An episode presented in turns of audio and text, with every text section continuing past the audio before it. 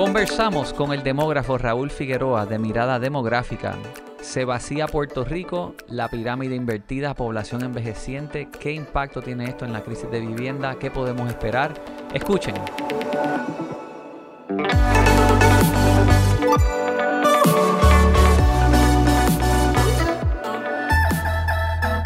Conversamos en este episodio número 13 del Orbital Podcast junto a Fernando Rodríguez. Saludos. Y Coral Buret. Hola.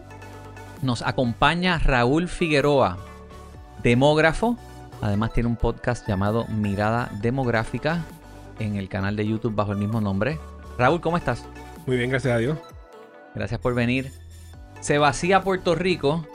Hay crisis de vivienda, pero con, con lo que estás reportando, quizás la, la crisis requiere que se haga vivienda nueva? ¿Cómo, qué, es la tendencia? ¿Qué es lo que estamos viendo? Vamos a indagar un poquito de este informe y qué vamos a compartir aquí.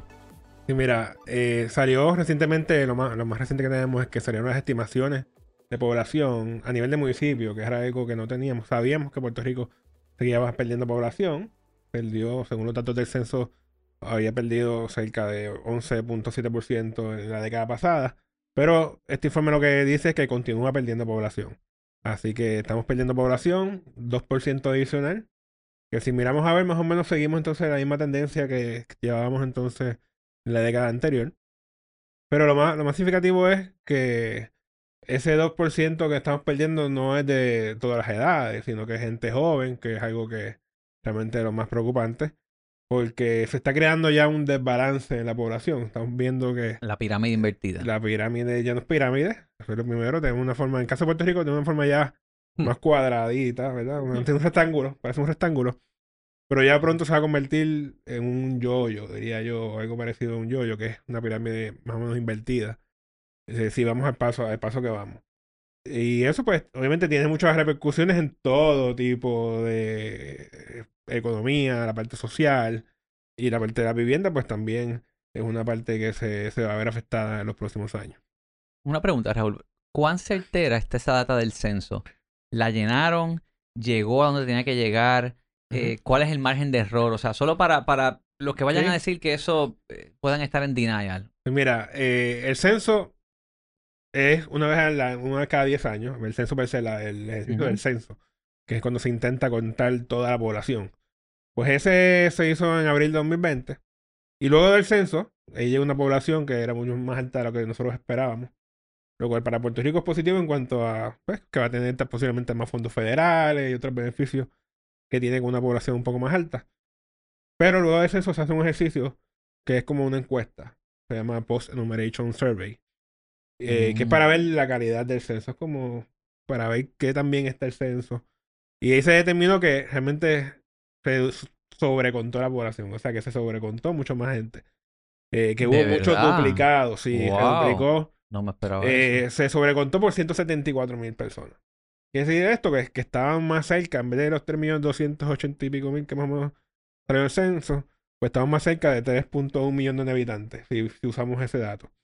Lo que pasa es que ese dato es para uno tener conocimiento, sí, mira, pero hicimos mal, eh, pero realmente, pues, realmente estamos un poco más bajos. Que en términos reales, pues, eso hay que tenerlo en mente de que la, población no está, no es tan alta como dicen los números oficiales del censo. Entonces, luego se siguen haciendo todos los años, se van a seguir haciendo unas estimaciones de población que utilizan datos del censo, utilizan datos de estadísticas vitales, ahí está la muerte, los nacimientos, para ver la proyección. Pero si usamos la base de esas estimaciones es la población del censo, que es la que cuenta. Así que más o menos tenemos una idea de cómo está moviéndose la población, pero tal vez sabemos que es un poquito menos de lo que dice realmente. Hay que bajarle tal vez esa población, uno diría en términos reales, pues realmente en vez de los, los 2%, que sale ahí, pues realmente préstale los 170 mil más o menos adicionales y esa es la población real. Eh, así que tenemos, y eso es algo que ocurrió en este censo y ocurrió en el censo anterior que son problemas que estamos viendo en caso de Puerto Rico, que están teniendo problemas en el trabajo de campo. Luego del trabajo de campo, pues hay una parte que es de limpieza de datos. Y ahí parece que también tuvieron dificultades, que yo me lo imagine, porque eh, en el caso de Puerto Rico y en todos los estados, Trump estaba ahorrando mucho porque sacara información, eh, porque quería que la información saliera lo más pronto posible. Eh, y, yo sabía que en el caso de Puerto Rico había muchos duplicados, porque a mí me contaron dos veces. Yo sabía que me encontró dos veces porque yo lo lleno online y después fueron a casa a llenármelo. A una colega mía contaron tres o cuatro veces. Y yo sabía que si no hacían esa depuración bien, pues iba a haber problemas. Y así salió. Eh, en cuanto a la población, en cuanto a las unidades de vivienda, fue al revés. Las unidades de vivienda se subcontaron. O sea, porque algunas unidades de vivienda no se, no se, no entraron porque ellos estaban haciendo el trabajo de campo al mismo tiempo. Se, se, supone que antes del trabajo, de, antes del censo, se un trabajo de campo que no se pudo, no se hacer en caso de Puerto Rico por los huracanes. Eh, que es de que ellos van a todos los municipios y, digo, ellos y el municipio trabaja conjunto con ellos para ver cuáles son las unidades de vivienda, las nuevas, cuáles unidades de vivienda realmente están habitables. Y ahí pues se, se hubo un subconteo, fue mínimo, no fue, no fue significativo estadísticamente, pero hubo un subconteo de, de las unidades de vivienda. Para determinar si una vivienda es habitable o no, hay unos criterios ya preestablecidos. Hay unos criterios de estructura, principalmente la vivienda, y ahí parece que fue el problema, porque muchas de las que, que se identificaron que fueron subcontadas eran viviendas que estaban vacantes, o sea que no había nadie viviendo ahí. O sea que posiblemente ahí también hubo ese, ese problema. La estructura, pues tiene que tener físicamente, se puede ver que sea para que habitable, y pues, algunas que son habitables, que estaban vacantes, pues no las contaron.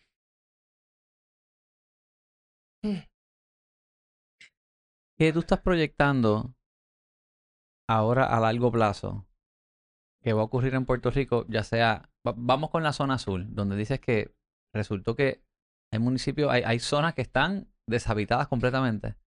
Hay zonas que han perdido mucha población, por ejemplo, Guánicas perdió 7.2% de su población en apenas dos años. Y ya había perdido mucho, mucho, para el censo, había perdido mucho. Hay que recordar que tuvieron el efecto de los terremotos, que fue a principios de año, y luego, varios meses después, fue el censo. O sea que ahí ellos perdieron mucha población. Y las estimaciones, pues siguen que están perdiendo mucha población. Y si sigue ese paso, estamos hablando de que va a perder prácticamente más de una tercera parte de su población en los próximos, el próximo censo. Lo cual es una cantidad considerable si ver de, de población. Pero en términos generales, todo Puerto Rico está perdiendo población. Estamos perdiendo población porque todavía hay gente, todavía sale más personas de las que entran. Eso es algo que todavía está pasando. Y por encima de eso, pues entonces tenemos que hay mucha más gente falleciendo que la gente que están haciendo. Los últimos números que tenemos, eh, fallecieron cerca de 35 mil, casi 36 mil personas. Y nacieron cerca de 19 mil. O sea que hay una diferencia prácticamente sobre 16 mil muertes más que nacimientos. O sea que ahí tenemos entonces un otro, algo que está haciendo que la población siga bajando. Eh, y envejeciendo al mismo tiempo, porque al tener tan poco nacimiento, pues entonces eh, a la larga pues va a seguir la población envejeciendo y a la larga pues tenemos menos, gente joven, menos gente en edades reproductivas, menos gente que va a comprar casa en el futuro, que va a comprar carro en el futuro eh, y eso es uno de los hechos que estamos viendo principalmente. Interesante.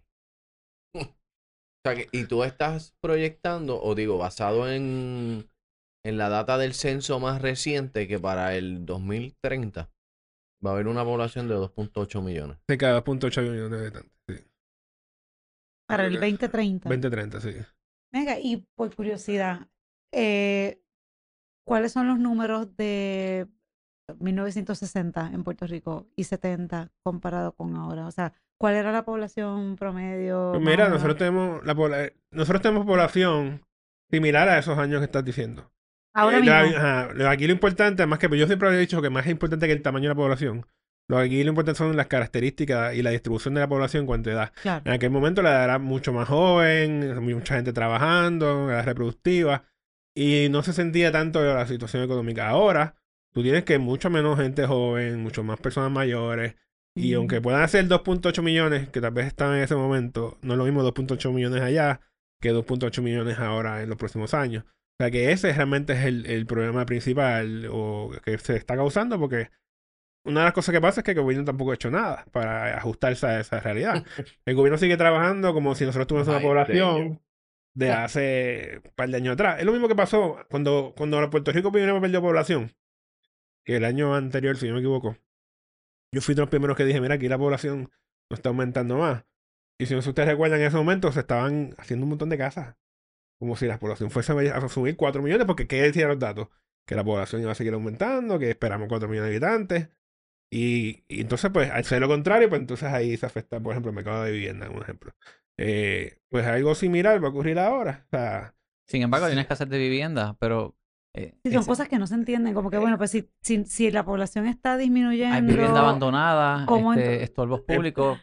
sí, el problema es que no, no son viviendas tal vez accesibles para la población que ne- necesita esas viviendas. Claro. Ese es el, Exactamente. ese es el, es el issue. Y tú no ves un esfuerzo de planificación atado a la demográfica que me estás hablando. Ajá. Eso, eso no se están hablando, estos esfuerzos para, No. para ver dónde tienen que desarrollar y, y- dice que el gobierno no ha hecho nada, pero que, que si tuviéramos un gobierno civilizado y competente, ¿qué, qué, se harí- qué harían? ¿Qué, qué se esperaría de un gobierno? Primero tener un plan. Es lo primero. Eh, Pero un plan Pero- de qué? Un Porque plan- hay, hay Bueno, plan, hay plan del plan. un plan de demora. Sí, hay mucho. Hay, bueno, Hay muchos planes. Hay Bueno, muchos pero el plan del plan, no. Plan, plan, Estamos plan, hablando de un plan, gobierno plan. civilizado. Por eso. un plan coherente, eh, bien hecho, bien escrito. Ahora mismo, en el 2010 se hizo una ley, se llama la ley de reto demográfico. Se supone que para el 2020 tuviésemos resultados ya de esa ley, un plan creado. Y pasó la pandemia, asumo yo que por eso no se, se ha resaltado. Y hay un documento allí, pero el documento realmente no está muy bien hecho, que digamos. Y las sugerencias que tiene tampoco son muy coherentes. Eh, ¿Cuáles son? Como que, por ejemplo. Exacto. ¿Cuáles eran, si sabes? Déjame ver si me acuerdo de la memoria, porque solamente hace tiempo que no lo leí. Pero eh, son cosas que son contradictorias a lo que estamos viendo. Y que no hacen mucho sentido. Un ejemplo. Eh, ellos quieren crear una oficina con demógrafos o algo por el estilo. Dios mío. Eh, cuando ya, o sea, los dos solo los datos están ahí. O sea, los datos no hay que hacer tanto estudio ya. Eso es lo que yo he dicho siempre. Por eso es que digo del plan, plan, plan, del plan, del plan. Plan. ¿Cuán- ¿Cuánto más vamos a planificar? si tú quieres Sí. para, Pero- paralizar algo, crea un comité y haz un estudio. Pero, la- pero, pero mi pregunta sigue siendo, o sea, ¿qué, puede, qué, qué se puede hacer? Mira, hay ¿Qué que tener, en Puerto Rico no tiene lo que se llaman políticas de población, no tiene ningún tipo de política de población explícita, ¿verdad? Que uno diga, porque ellos hacen por otras cosas por su lado, que Capitolio que me escucha, ¿Quién vive- senador, Pero legislador. ¿qué Vive- sería un- eh, ¿Quién está viviendo en zonas inundables? Los mapas, como dijo Luis García Ajá. Pelati Sí. y, y Pedro Cardona, los mapas han cambiado. Tienes que analizar las personas que están en áreas vulnerables, zonas inundables. Entonces, ¿a dónde se pueden mover? Y, y- y utilizar, piensa en la demográfica envejeciente, esta gente que van a necesitar, hospitales, servicios médicos, pues, ¿cómo tú planificas mover estas personas a zonas donde Tengan los servicios. van a tener los servicios que necesitan, en un lugar donde, donde no van a estar en riesgo? Claro. y evaluar entonces dónde están todas estas propiedades abandonadas, estructuras en, en donde se puede crecer verticalmente, Santurce. Y deja- déjame decirte que lamentablemente, sin que me quede nada por dentro, no hay un ser humano en el Capitolio que tenga la destreza intelectual para desarrollar una iniciativa como esa que tú estás hablando.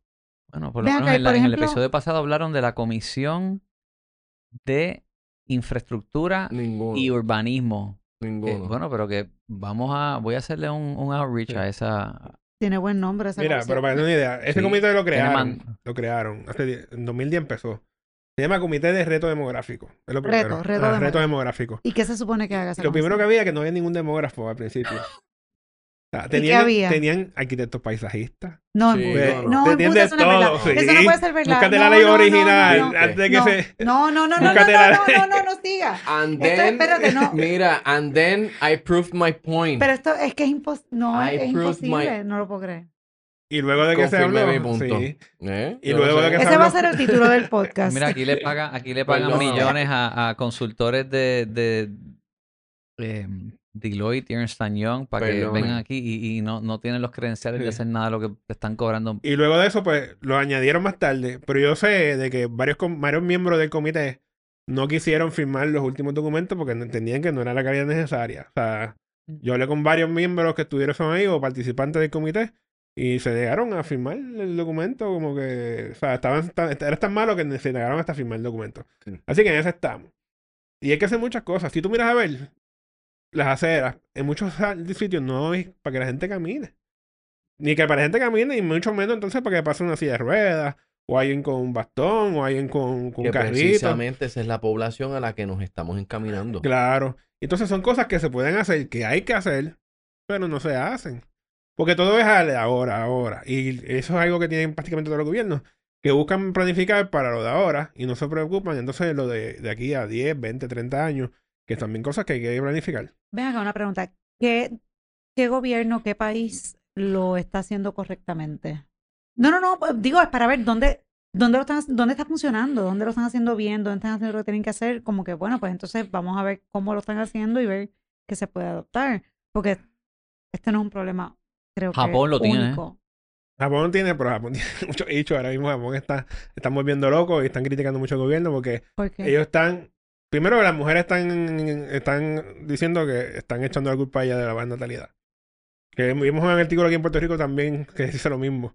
Eh, Que las mujeres están, se piensan que están echando la culpa a ella, pero están diciendo que le están echando la culpa a ella de la baja natalidad. No, Bueno, aquí bueno. es la culpa de los políticos, que eh, lo que hay sea la isla, como le quiera bueno, llamar. porque son súper La isla, la colonia, territorio, Bueno. como le quieras llamar, no le han servido a este pueblo en los últimos 50 años. Porque son súper literales, porque si no están haciendo gente, pues porque no lo están pariendo, si para Sí. eso naciste mujer. Sí. Y, pero, pero el problema es que hay países que tienen estructuradas viejas, muchos países europeos, por ejemplo. Pero tienen buena economía, las cosas funcionan y pueden trabajar con eso. En el caso de Puerto Rico, pues no, no está ocurriendo eso. Porque no tenemos la infraestructura, no tenemos los servicios, no tenemos la- no estamos preparados para una población que tenemos ahora. Sí, fue rápido. El envejecimiento fue mucho más rápido de lo esperado porque se fue mucha gente, sobre todo en los 2000, 2010, se fue mucha gente en esos momentos que aceleró el proceso. Pero esto es algo que se viene diciendo desde hace años, de que la población iba a envejecer, que había que hacer cambios.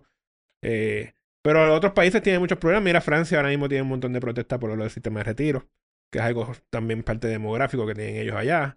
Eh, Sí, que quieren subir el retirement age, Sí. que es algo que tienen que hacer. Eso lo están protestando, pero sí. oye, mi viejo tiene 83 años y sigue trabajando. ¿Qué quieren hacer? ¿Esperar que pase como pasó aquí en energía eléctrica, que se quedan, se quedan dinero ahora y se van a quedar sin pensión? Sea, porque se Literal. sin dinero, literal. Continúa. O sea, si, si esperan y no hacen nada, eso es lo que va a ocurrir. Así que yo sé que es fuerte, pero algunas cosas que hay que hacer no van a ser del agrado de la población. Y esa es una de las cosas por la cual no se hacen los cambios, porque algunas cosas de las que hay que hacer tal vez no sean del agrado de la población.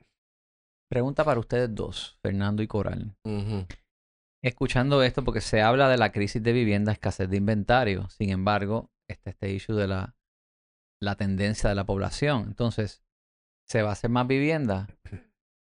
¿Qué tipo de vivienda es la que se va a hacer? ¿Qué tú ves en el a 5 o 10 años va a volver a van a volver a bajar los precios de Puerto Rico? La, la, el supply va de nuevo a exceder la demanda. ¿Qué What do you make of all this? Yo creo que existe. De verdad no tengo una bola de cristal para predecir el futuro, pero yo pienso que los precios se deben normalizar, porque precisamente por eso es que se habían ah, se han estado aumentando las tasas de intereses a nivel de la Reserva Federal. Y por lo tanto, eh, el inventario debe ir eh, mejorando poco a poco, eventualmente. Pero que vaya a cumplir con las necesidades de la población envejeciente, eventualmente, pues no lo sé. Posiblemente no, posiblemente sí, eh, pero va a de- depender del área y de la zona. Porque esa gente va a, va a necesitar, por ejemplo, casas, de, casas terreras, no necesariamente una Llegar casa de centro médico, 3 y 2 Ujú. o por lo menos de 2 y 1, o, o, o casas o apartamentos, edificios cerca de centro médico de San Pablo o hospitales así, Y supermercado cerca. exactamente como Altamira. Yo, yo creo que es que depende de la zona. O sea, la zona, que si los precios se van a estabilizar o van a bajar, en, en la ciudad no creo, porque es que Eso afecta más yo- en la isla. yo creo que esto, Sí. pero yo creo que esto va a afectar más en la isla y quizás urbanizaciones como, pues como tú mencionas, Fernando, o sea, la, la- donde tradicionalmente vive la, pues la, la, la gente que, que da servicios que, con básicos, que si los eh, enfermeros, policías, maestros, o sea, lo que, lo que uno necesita para que una ciudad funcione, no pueden vivir en la ciudad porque o por los precios. O sea, yo no creo que los precios en la ciudad van a bajar. Yo no creo que yo no creo que estamos otra vez en precios de, de hace 15 años, más o menos 20 años. No, no creo que ese plato vuelva y baje. Yo creo que los precios en ese tipo de inversión en la isla siempre se han mantenido, porque por ejemplo, toma por ejemplo un, un Villa Carolina, un Santa Juanita en Bayamón, históricamente los precios más o menos se han mantenido a través de, estos últimos 20, 25 años, quizás más. Ahí sí, pero en la ciudad yo lo veo difícil. Y, y nosotros estuvimos aquí conversando con, con Alejandro Longo, todos los nuevos desarrollos que están surgiendo en, en la zona de Santurce Norte, Condado de Ceres, son todos edificios de lujo. Sí. Pues mientras los incentivos sigan en pie eh, a inversión extranjera, pues se va a mantener. Sí, correcto. O sea, no, no creo que se pueda hablar across the board. Y hay que ver con quién queremos reemplazar la pérdida de la población. Eso es otro, otro, otra cosa. Y algo que en futuro va a ocurrir, y está ocurriendo ya, porque ya estamos viendo, es que va a aumentar las muertes considerablemente. Estamos hablando que estamos por 35 mil, los próximos años va a subir 40, pa- 40 y pico mil, posiblemente mucho más. Y esos son gente que, que muchas de ellas tienen sus hogares de vivienda y sus hijos también no estén aquí y esos van a entrar al mercado de vivienda, que eso también me imagino que eventualmente también va a tener algún efecto en el, en el mercado de 100%. vivienda en los- en los próximos años.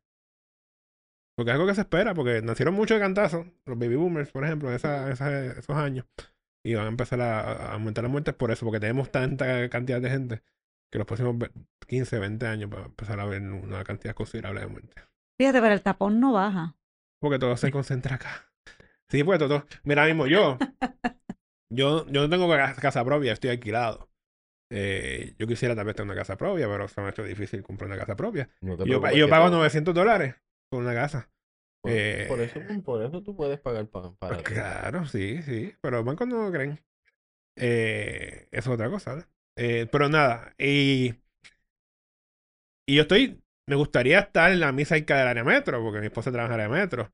Pero si yo pudiese trabajar, o si pudiesen vivir en otro sitio fuera del área metro, sería lo ideal, porque a mí me encanta el campo, la tranquilidad. Eh, pero no, tiene que ser cerca de acá, que es donde está la acción, como dice uno. Sea, y por eso es que tú dices que los precios no van a no a cambiar en esta zona. Porque por acá está todo. Todo se concentra tanto en esta área que es difícil Y es tú que es pequeño también, o sea, es una zona muy pequeña. Pues Sí. Concentrada, densa. Y por eso vas a ver tapones siempre. O que la gente siga bajando, por siga bajando, pero siempre va a haber tapón. ¿Cuánto del trabajo que tú haces o tu esposa hacen pueden ser remotos? Bueno, yo lo hago todo, casi todo remoto. Ella no, porque ella dirige una, una división en una agencia. Mm. y tiene que estar ahí presente, sí. Pero si ella deja de estar ahí, posiblemente puede hacer consultoría también remota, la mayoría remota. Pero mientras estemos en esa, en esa cuestión, pues no va a ser, eh, es bueno estar más cerca. Y estamos cerca, pero no tan cerca, pero estamos bastante cerquita. Es que hace falta ver la- una combinación de personas de conocimiento demográfico con personas de planificación, el tema de la vivienda, lo- Economistas. lo- las propiedades abandonadas, los estorbos públicos, revitalización urbana, movilidad. O sea, eh, ¿en qué sociedad queremos en los próximos 10 años y cómo se debe de ver? Requiere ese tipo de planificación estratégica pensando en cada tipo de Mm. usuario, el, Sí. el- el mayor, el joven. Por favor. Y no dejes fuera, no dejes fuera, fuera los Los arquitectos paisajistas no. Hay que favor. paisajista, oye, hacen falta los árboles y directores de campaña que nos Pero- Pero no sé si el comité de demografía yo, pues, el yo lugar más quiero decir apropiado. algo, para- yo quiero decir algo. De cara a las próximas elecciones, directores de campaña, escúchenme. No pongan dirige- a- directores de agencias abogados. Busquen administradores. Busquen- estar cualificado para que, que para cualquier Busquen puesto de gobierno eres personas abogado. Sí, que ese- sean duchos en la materia. No me pongan un abogado. De verdad. Complican las cosas. Acá, hay una pregunta, Raúl. Eh, eh, Yanka te preguntó cómo, qué tú proyectas para los próximos años, pero qué, más allá de que tú proyectas, qué tú quisieras ver si estuviéramos hablando en, en términos ideales, hipotéticos. ¿Qué tú quisieras ver? ¿Qué Pues- sería, qué sería un camino correcto? O sea, Pues primero que se mejore áreas como la transportación, que son bien importantes, no solamente para, las personas mayores, para todo el mundo. que uno pudiese transportarse a diferentes áreas, sobre todo, no solamente dentro del área metropolitana, sino a través de Puerto Rico se pudiese haber algún tipo de transportación, mejorar la infraestructura básica, que todo sea accesible para personas que tengan necesidades, que tengan eh, carrito, este, que tengan eh, bastón, o sea, cosas lo, lo más sencillo que se puede hacer. Mejorar la educación, eh, me- mejorar los cuidados. Una cosa que quieren hacer, si quieren aumentar la, natalidad, tienen que empezar por asegurarse que las personas que trabajan pues puedan tener sus hijos un cuidado que sea decente y que sea de acuerdo a su, a su, a sus ingresos, que no sea necesariamente. Ahora muchos, cuidados, si tú miras a ver, son hasta las 3 de la tarde. ¿Quién trabaja hasta las 3 de la tarde aquí? Casi nadie tiene un trabajo hasta las 3 de la tarde, entonces tienen que pagar obligatoriamente pues cuidado extendido, que es un costo adicional. Yo tengo una campaña personal que los horarios escolares deberían de empezar a las 9 de la mañana. ¿Por, por qué yo tengo que levantar a mi hija a las 7 de la mañana para dejarla a las 7 y 45 en la escuela? Si ella no tuviera que entrar, yo no me levantaría tan temprano. Yo me levanto temprano por eso. Mi trabajo empieza tarde. Mi nena necesita dormir. ¿Por qué la hora de entrada es tan temprano? Si hay padres que tienen que trabajar temprano, pues que sea el cuido lo que empieza temprano. Pero que, la, que, que los niños se levanten, que ese cerebro empiece a funcionar. Déjenlos que duerman a las 9, 9 y media por mí. 9 a 9 y media debe ser la hora de comienzo de clase. Si hacen una escuela, me mudo donde esté esa escuela. Yo creo que en el futuro va, va a haber algo que tenga que ser más flexible. Que sea algo más flexible, que se ajuste a las necesidades de, de los padres y de los niños, porque no todos los niños son iguales, ni los- todas las familias tienen la misma situación. O sea que es- eso es algo también, no solamente en la escuela, en los trabajos también, eh, tiene que haber más flexibilidad posiblemente en el futuro. Porque si no, pues nadie va. Sobre todo estas generaciones que están creciendo. Que ellos no, no aguantan tanto, diría yo, eh, que es lo que yo he visto. Como también nosotros aguantaban muchas cosas. Ellos se van de los trabajos sin ningún problema y buscan otro o hacen otras cosas. Se, se reinventan fácilmente. No tienen miedo a muchas cosas como nosotros tal vez mi generación o las anteriores tenían miedo. Pues van a tener que flexibilizarlo obligatoriamente. O sea, esta generación que está con lo que ha crecido con, con el TikTok y el Facebook y YouTube y todas esas cosas, tienen que hacerlo porque si no, pues no van a. Ahí Se va a, que- se va a quedar sin empleado en muchas, en muchas situaciones. Tú sabes que quizás también estoy pensando en incentivos para que eh, jóvenes profesionales que se han ido, médicos, que se van, porque obviamente pues acá entre lo del asunto de los planes médicos que no les pagan nada y obviamente pues entry level en Estados Unidos en cualquier hospital pues les pagan un montón, pues algún incentivo adicional, porque lo que hay yo no sé si es suficiente para que regresen. Es- eh, esos son Eh, curitas. Cada vez que ponen incentivos, son curitas. Tienen que resolver los problemas de raíz, pero sí, o sea, Bueno, incentivo para que regresen. Ya los médicos tienen un montón. Tienen que resolver los problemas de raíz, más que estar. Crearon los problemas, entonces quieren poner los incentivos para, para subsidiar, los para problemas. remediar los problemas que ellos Bueno. crearon. No, Y en los médicos también está la cuestión de la aseguradora, que es un, un Es un problema mucho más, mucho más grande sí. que no necesariamente se resuelva tanto con los incentivos. Y ahí está, entonces lo otro es que está la Junta de Supervisión Fiscal, que tiene que tomar muchas decisiones y a veces el gobierno quiere hacer algo y no se lo permite. Y yo, y yo entiendo que a veces ellos no ven, ellos ven todo tan estrictamente por la parte económica que a veces la parte social, que otro componente importante, qué consecuencia puede tener eso en la población, no lo ven. Y a la larga puede también crear muchos muchos problemas si se toman decisiones que sigan entonces empujando a la gente a salir de Puerto Rico. Y lo que tenemos entonces son ciclos, porque se va la gente, entonces tenemos más problemas económicos y nunca se va a resolver el asunto si seguimos de esa forma. Entonces, que uno que, Lo que pasa es que los que nos están dirigiendo no tienen ni la disciplina, ni el deseo. Hoy estoy virado. Ni el deseo por hacer las cosas bien. Han tenido la oportunidad de hacerlo y no nos han demostrado lo contrario. tú no le puedes pedir chinas a un palo de mango, Fernando. ¿Tú sabes Dan lo que dan, o ¿Tú sea, sabes cuánta gente? Yo llevo, yo hablando, yo llevo hablando de este tema años. ¿Sabes cuántas veces me han llamado a mí? De gobierno. Cero. Cero. ¿Viste? A mí nunca me han llamado de gobierno para hacer. Digo, mejor, mejor, ¿verdad? Porque si trabajo por. Me prefiero hacerle trabajo a la empresa privada. Este, pero, o sea, que en ese caso, pues. Y Bueno, yo hablé contigo, tú me tiraste por Twitter cuando saqué lo de Data PR y fui receptivo y Sí. hablamos. Ah, bueno, pues estabas en ese momento, sí. Eh, estaba ahí, abrimos datos, ah, tenían errores, me maceteaste, pero, pero sacamos los datos y, y hablamos, y hablamos. Mira que estos- esta- a veces uno habla de estos temas y es como que se siente, por lo menos para mí, es como una, una madeja de todo enredado, un revolú, que es como que cómo se desenreda esto y se encamina. Como que suena, suena overwhelming y es como si, como que es demasiado complicado y no se va a poder resolver. Bueno, Es complicado, pero hay que hacerlo poco a poco. Y, a- y- y tomar medidas que sean a largo plazo. No todo, todo puede ser ahora. Y, las lo que dijo el gobernador de campaña, publicidad, pues eso sería tal vez botar chavos, como dije yo, Claro. en el podcast, porque realmente no, no veo forma de que eso resuelva nada. el Urbital App va a ser una herramienta muy útil para ayudar a resolver y evaluar esto. Por ahí seguimos. Muy bien. Eh, si quieren escuchar el podcast de Raúl, Mirada Demográfica en Apple Podcast y en el Está canal de en, YouTube. todo- en todas las plataformas nombre. de podcast y en YouTube también. Si me quieren ver, lo pueden ver en YouTube. Si no me quieren ver, pues lo ponen en, en- en audio solamente. Raúl, gracias por estar con nosotros hoy. Claro, claro. Llévatelo, Wilton.